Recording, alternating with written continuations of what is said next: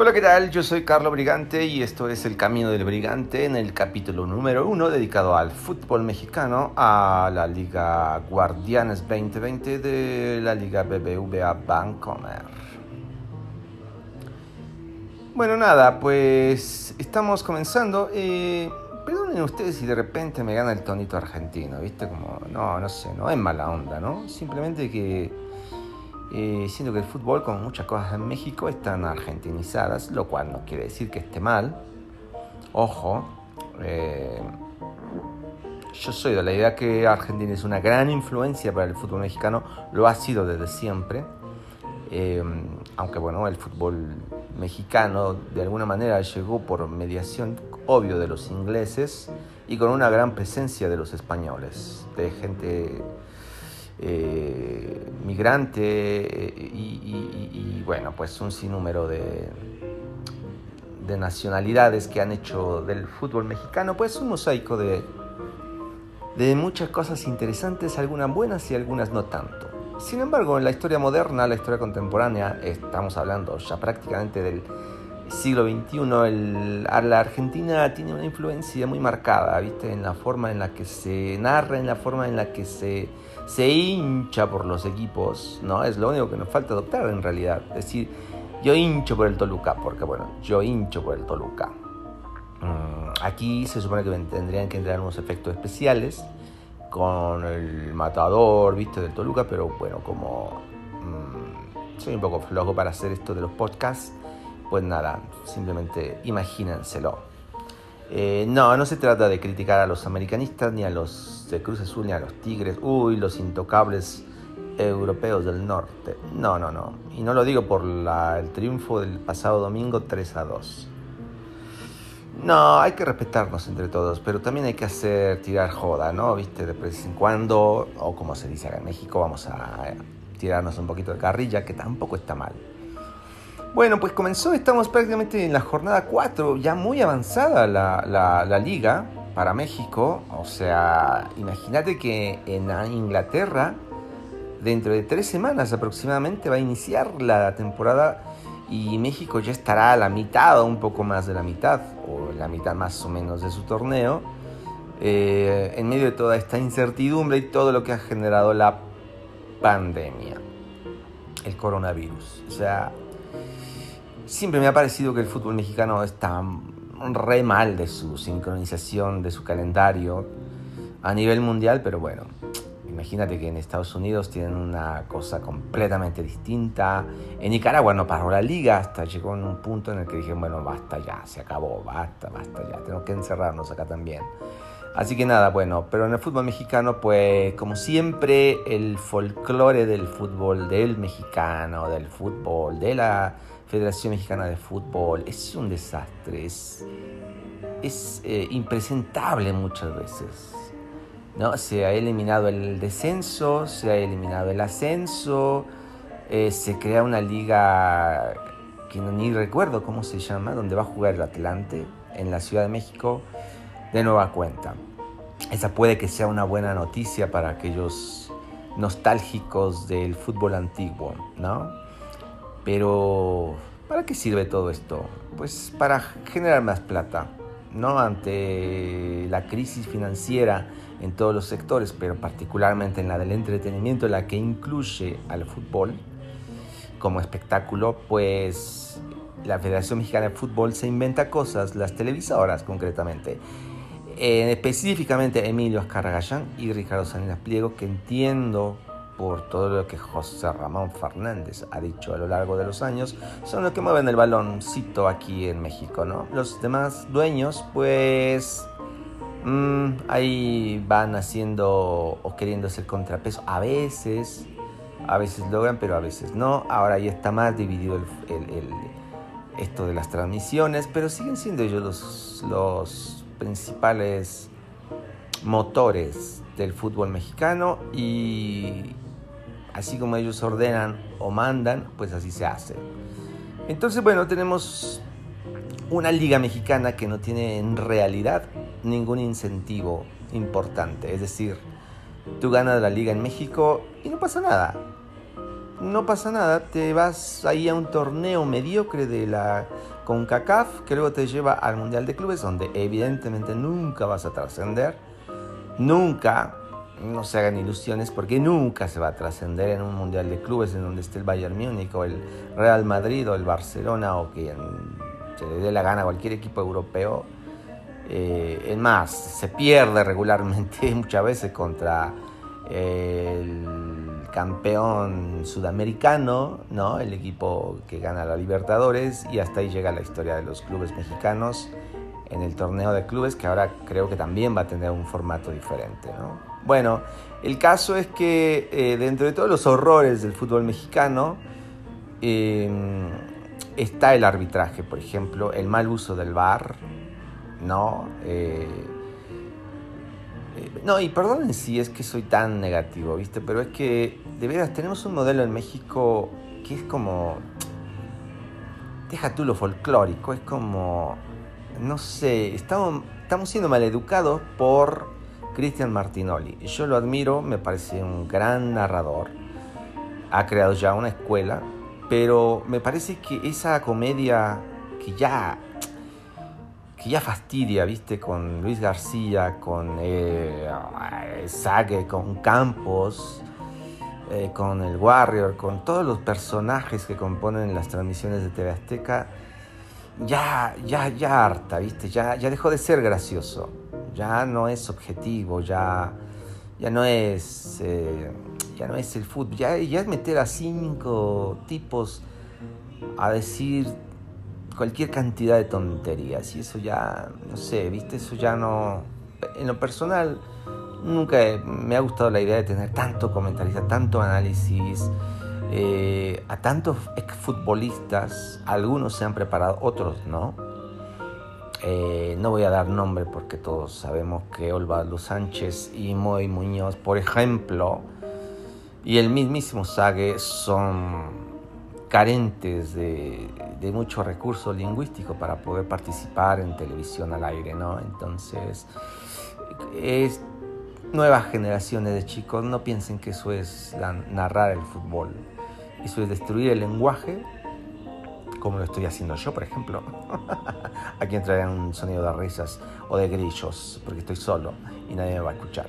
Pero no, yo creo que debe tener un poco más seriedad. Eh, a mí el formato, por ejemplo, que hace ESPN en la Champions League, por ejemplo, con Fernando Palomo, con Martin Einstein y con Mario Kempes, me parece muy bien. Y hay mucho, ¿viste? Como tres tipos que están comentando uno a nivel de cancha cuando estaba antes de la pandemia.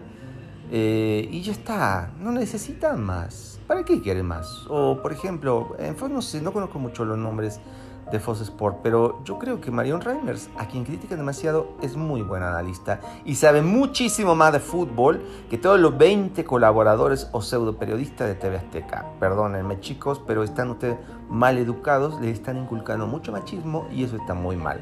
Marion Reimers es la mujer más preparada que yo conozco en el periodismo mexicano uh, deportivo. Y no hablo de género, hablo a nivel de periodismo. Es una mujer muy inteligente, muy culta, muy preparada y se lleva de calle a 20.000, a lo que tú quieras. Y luego ya viene, bueno, una gran cantidad de mujeres periodistas que también lo hacen bien. En fin, eso es un tema que después veremos. Pero yo creo que esos formatos que adoptan Fox Sport e ESPN son muy buenos tres comentaristas y ya está. Bueno, estamos llegando a los nueve minutos. No me quiero alargar tanto porque prefiero hacer podcast cortito, viste, con una opinión, con un poquito de comedia, con este acento argentino, que no me estoy burlando de los argentinos, viste, no, de ninguna manera, yo lo respeto, admiro mucho el fútbol argentino, admiro en general la cultura argentina, a mí me inspira muchísimo, viste, son bárbaros, son tremendos, tienen, tenemos mucho que aprender todavía, ¿no? Viste, igual y ellos también tienen el tema de la corrupción, el fútbol y y, en gobierno y 20.000 cosas, pero también tiene cosas muy lindas, ¿viste? O sea, también tiene cosas muy lindas, también tenemos que fijarnos mejor un poco en los futbolistas que vienen de la Argentina. Eh, por cierto, en este tema, a mí me parece que Monterrey siempre ve a los jugadores de Boca o de River y, los identifica eh, cuando están todavía en una, eh, en una madurez futbolística ¿viste? O están en un desarrollo todavía. Lo que ha generado Funemori, lo que en su momento hizo Neri Cardoso, en fin, o sea, yo creo que tienen muy buen ojo. No sé quién sea el promotor de Monterrey, pero me gusta mucho cómo arman los equipos. Ya si el turco juega bien o juega mal, una temporada, uy, le da la fía que no hace nada, y luego la siguiente, tremendo, un Monterrey explosivo, bárbaro jugando, peleando el campeonato, y a la mera vez acá, bueno, eso ya es otra historia. Pero arman el equipo muy bien, muy bien. Me gusta mucho más que Tigres. Tigres tiene demasiado. Eh, y el Tuca me parece un técnico conformista, eh, pedante, eh, corriente. no, discúlpeme, pero no respeto yo ese fútbol que juega Tigres, ¿no? O sea, no sé, Monterrey me parece que, que puede ser muy malo, muy mediocre y puede ser de pronto te entrega una temporada tremenda. Yo hablar de esos cuatro equipos a los que les ha dado por decir que son grandes, discúlpenme, pero si se mide en popularidad, está bien. Pero por ahí Cruz Azul perdió mucho. No sé, las encuestas siempre van a ser engañosas. Eh, yo no sé a estas alturas, por ejemplo, habría que revisar las estadísticas de la gente que llevó, el público que llevó en temporadas pasadas, no sé, las últimas dos, eh, antes, de la, del, antes de coronavirus, no hace. A ver cuánta gente jaló realmente Cruz Azul y Chivas, por ejemplo, o Pumas. Yo no estoy tan seguro que en Juárez o en Tijuana eh, la gente se haya desvivido, ¿viste? Por ir a ver a los Pumas o no sé, en bueno, en León es una plaza que se llena regularmente, que tiene muy buenas entradas, pero tipo San Luis Potosí, Tijuana, Juárez, eh, el Jalisco, por ejemplo, con el Atlas, yo no sé, pero a mí me parece que los estadios no se llenan hace un montón de tiempo. Así juega el América, Guadalajara, incluso no se llena ya no hay lleno como antes. Así que eso de la popularidad, discúlpame, pero si nos pensamos, ahí sí, por ejemplo, Tigres y Monterrey, sobre todo Tigres, yo creo que tiene una afición que es superior, me parece, eh, a la de Pumas o Cruz Azul. Habrá que medir, ¿eh? de verdad, o sea, te lo digo, aunque sea local, pero yo sí mm, me gustaría que algún analista por ahí de estadísticas hiciera una nueva un, nuevo estudio, viste, de encuestas, a ver quién tiene más público en el país, si Tigres o Pumas, por ejemplo, ¿no? O sea, no sé, son instituciones universitarias, siempre la capital, la Ciudad de México, bueno, pues como el epicentro de todo, ¿no? Pero no estoy tan seguro que jale mucho público, así que basta de, etiquetar eso, de jugar con eso, es, es ofensivo para todo el fútbol mexicano, ¿no? Digo, no es lo mismo que en España, por ejemplo, que siempre está el Madrid, el, Real Madrid, el Barcelona y el Atlético de Madrid, en mucha menor medida, por cierto, ¿no? Lo tenemos entendido porque es un fútbol distinto. En Argentina, bueno, Boca y River, pues también tenemos, son como referencias. Pero ellos mismos saben que de repente por ahí Huracán Independiente San Lorenzo hace unas temporadas y gana una liga. ¿Viste? O sea, no, no es que está así, ¿no? Y acá, esta idea tan estúpida de las televisoras de obligarnos a entender que son los cuatro grandes. No, por favor, o sea, un poquito de seriedad. O sea, entiendo que el, el, fútbol de Tigres es mezquino, a veces como lo es también el de la América, como lo es también el de los Pumas, como lo es también el de las Chivas. Cruz Azul ha mejorado bastante. Pero ¿cuántos años se ha pasado? ¿20 cuántos años? Ha pasado 23 años. Cruz Azul sin título. Jugando mediocridad. Jugando basura. Así que no me vengan a contar eso, por favor. Hay que darle respeto, por ejemplo, a un León. ¿Viste la, la jornada doble cómo jugó frente a Pachuca? Tremendo, como cuando lo dirigía Matosas y ese fútbol dinámico, rápido, de un toque. Me encantó ver ese León. Me encantó de verdad. Ojalá que León resurgiera nuevamente con esa fuerza, con, el poderío que tiene. Obviamente pido lo mismo para el Toluca, que parece, parece que Chepo, parece, espero, aquí entraría una música angelical, no mezclada con risas del infierno, pero parece que Chepo le empieza a tomar la onda. Todavía yo cuestiono mucho la presencia de Güemes y de Sauro en la alineación. O sea, yo creo que está para Ríos porque es un tipo más experimentado, eh, que puede mm, tener el balón un poco más, incluso distribuirlo de pronto por ahí a, a Zambuesa, o sea, eh, eh, es un stopper muy bueno Ríos y Güemes me parece que está haciendo una tontería de repente, ese clavado que se aventó el otro día en el Atlas y ahora el penalti que provocó el domingo ante Tigres, me pareció una cosa... Uy, aquí entró mi perrito. Este es el anuncio, la marca.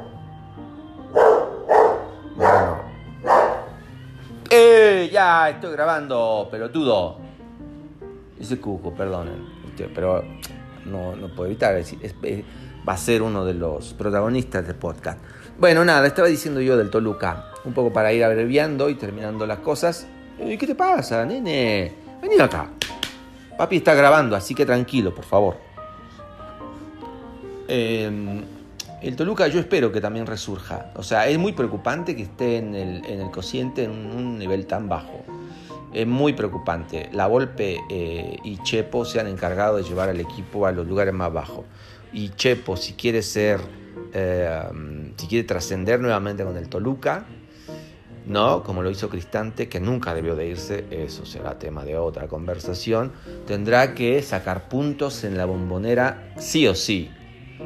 Y a mí no me digan que es el Nemesio 10 o lo que da, con todo respeto para Don Nemesio, que lo queremos, pero es la bombonera de Toluca, ok, ¿no?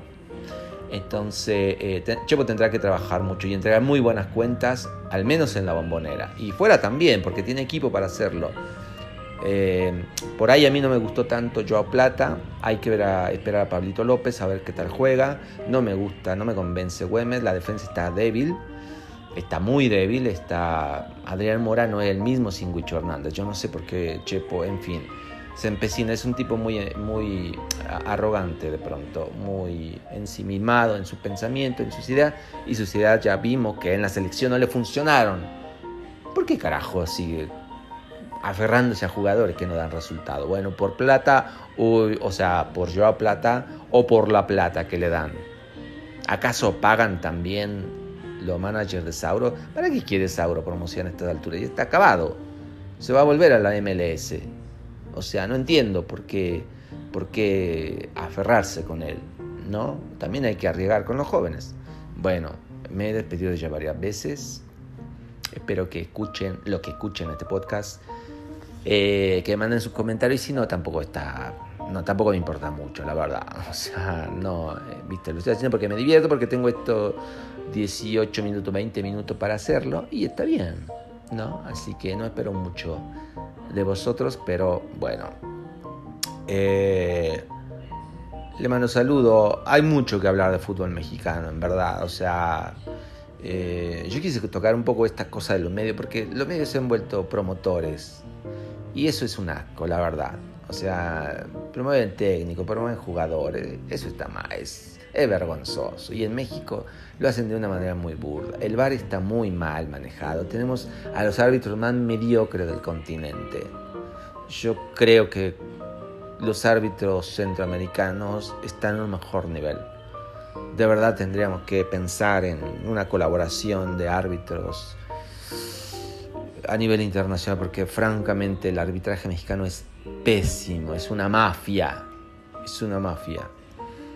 Y, el, y también hay cosas buenas. Yo insisto, chicos, chicas, de verdad, no se dejen influenciar por TV Azteca y Televisa, sobre todo por TV Azteca, por Martinoli y su mafia. Hay mucha más vida, hay mucho más mundo que eso. Hay que leer también, hay que escuchar a los que saben. Y Marion Reimers, insisto, sabe mucho. Esto lo digo no de joda, lo digo muy seriamente. Hay que aprender de ella. La gente que, la gente que lee se nota inmediatamente en el uso del lenguaje, en la manera de, si no le gusta cómo narra, cómo grita un gol, no importa, por favor, hemos escuchado cosas horribles a lo largo de los años. El mío Javier Alarcón no sabe narrar ni gritar un gol, no me vengan ahora a decir, no, que se enojan, uy, los niños de cristal porque Marion Reimers, no, nada, por favor, anda la concha de la lora, o la pija de tu padre, ¿no? Bueno chicos, esto fue un capítulo dedicado al fútbol aquí en el Camino del Brigante. Yo soy Carlo Brigante, nos vemos en la próxima emisión. Espero acordarme y no perder esta vez la cuenta. Muchas gracias. Chao, chao.